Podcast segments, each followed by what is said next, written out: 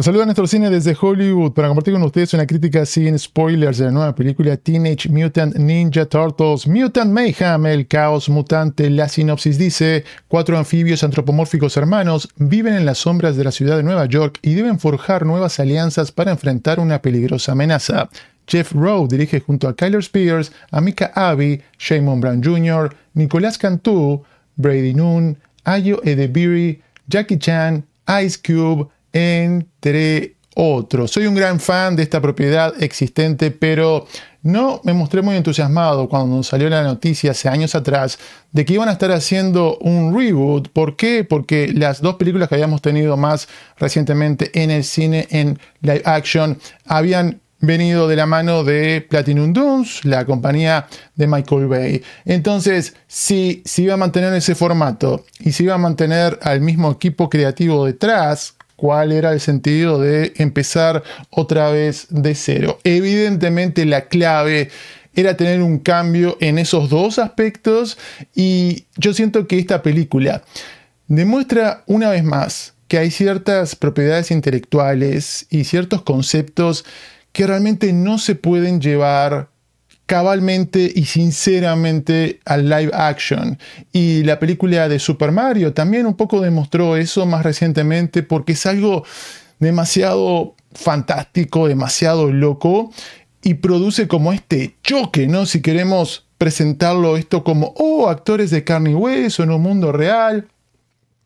Y esta película ahora creo que más que nunca puede estar realmente explotando todo el potencial de lo que tiene para ofrecer este universo de las tortugas ninja y no solamente quedándose en lo que fue Super Mario, que hizo un trabajo eficiente a la hora de presentarte este mundo con mucho valor nostalgia para que estuviese satisfaciendo a los fans de ayer y los fans de hoy más jóvenes, pero porque hemos tenido tanto contenido en lo que tiene que ver con las tortugas ninja, esta película necesitaba, sí, pagar homenaje, mantener la esencia, pero también de alguna manera reinventarse a sí misma. Y lo hizo en parte por el lado de la forma, con una animación que es entendible que se la compare con lo que hemos visto de Spider-Verse, pero en realidad esto viene germinando desde The Mitchells versus The Machines, porque estamos lidiando con eh, uno de los codirectores de esa película. Y más allá de que Spider-Verse y su éxito demostró que era posible hacer esto a gran escala y que el público lo iba a poder estar abrazando. Esta película hace cosas frescas pero con una identidad propia. Tenemos esta cosa así de animación, CGI, un poco como de, de, cómic que fue eh, dibujado a mano, pero también tenemos esta ilusión de, stop motion, de claymation, que creo que le agrega una, una nueva capa, una nueva textura a todo esto y permite que que fluyan las escenas y que exploten con una riqueza colorida en todo momento, sobre todo en esas secuencias de acción que realmente son un deleite. Y la parte de la música acompaña muy bien, es súper energética, dinámica. No solamente la parte del soundtrack con mucho hip hop, principalmente años 90, sino también una banda sonora a cargo de dos maestros sensei a estas alturas, que son Trent Reznor y Atticus Ross, haciendo una labor fantástica. En la parte de la historia, al igual que Lord and Miller, sirvieron como esta energía creativa. Acá tenemos al equipo de Seth Rogen. Y antes que nada es una gran comedia, una gran comedia yo realmente no recuerdo muchas proyecciones para la prensa donde se escucharan tantas carcajadas retumbando de principio a fin. Hay muchas referencias a la cultura popular, running jokes, gags de toda índole, en parte visual también, y que en gran medida este humor nace orgánicamente de las situaciones, de los personajes, pero más allá de eso también hay un centro dramático que le aporta cierto peso, que te conecta con los personajes. Me hizo acordar de esas historias de películas de pandillas, donde seguimos a un protagonista joven principal o a un grupo de ellos que intentan un poco caminar en una línea que les impida caer en el, el, mal camino, en grupos peligrosos que están lidiando con la presión de lo que le dicen sus padres o figuras paternas y un poco añorando con una vida diferente, un lugar mejor. Y le está sumando todo eso, este debate a la hora de cómo responder frente a el odio, la intolerancia, el miedo, esta opción de el ojo por ojo vengativo o intentar construir diferentes tipos de, de, puentes. Hablando de los personajes y de las actuaciones de voz, al igual que Spider-Verse, hay mucha naturalidad. Y a mí al comienzo me preocupaba esto de que iban a ser muchachitos jóvenes que le iban a estar dando la voz a los personajes, porque más allá de que tenga sentido de que, oh, son teenage, ok, pero me preocupaba esto de que fuera tal vez demasiado infantil o demasiado tontito, pero al final del día nos demuestra que es el cómo se hace algo más que el qué y se siente orgánico en todo momento que es del momento. Digo, se siente que son muchachitos de hoy y no una idea teórica de gente adulta desconectada de cómo debería hablar o reaccionar un adolescente del día de hoy.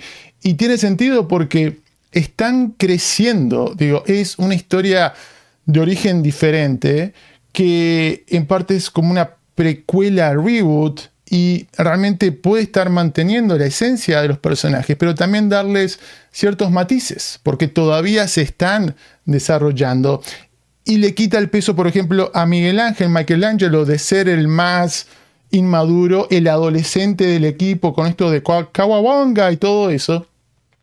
Y después, por otro lado, el, peso, la mochila de, por ejemplo, eh, Leonardo de ser el, el, adulto. Vamos a decir, están un poco más liberados en ese aspecto. Hablando de Abril, April O'Neill, creo que aplica el mismo principio, ¿no? Había que hacer algo diferente, había que refrescar un poco todo esto y el que no siga su apariencia, estos cánones de belleza eh, estándar a la hora de una presentadora de un canal de noticias, tiene sentido no solamente porque es más joven que versiones anteriores, sino porque están haciendo algo con eso. Ella se siente muy insegura, no le gusta estar delante de las cámaras, cómo puede estar lidiando con todo eso. Y antes de que alguno de ustedes quieran un poco sumarse a la controversia de por qué eh, estamos cambiándole la raza y otra pelirroja caucásica que está pagando las consecuencias de la discriminación en Hollywood y todo eso. Les recuerdo que originalmente en las historietas este personaje era mestizo. ¿Por qué? Porque uno de los creadores se está inspirando en su pareja. Después cuando salta a la televisión, eso se está cambiando. Así que, de nuevo, para mí al final del día es cómo se hace algo y esta actriz, Ayo Edebiri, hace una gran labor, es un gran talento joven que está en ascenso, nominada al premio Emmy, así que yo por lo menos no tengo ningún inconveniente. Hablemos un poco de Splinter porque siento que es en parte el corazón de la historia, también le aporta mucha comedia y Jackie Chan realmente, wow, aprovecha al máximo con una gran actuación. Él dijo que no a participar en Everything Everywhere All at Once pero si hubiese hecho algo como esto en esa película, tal vez en una realidad alternativa él haya sido el ganador del premio Oscar a Mejor Actor.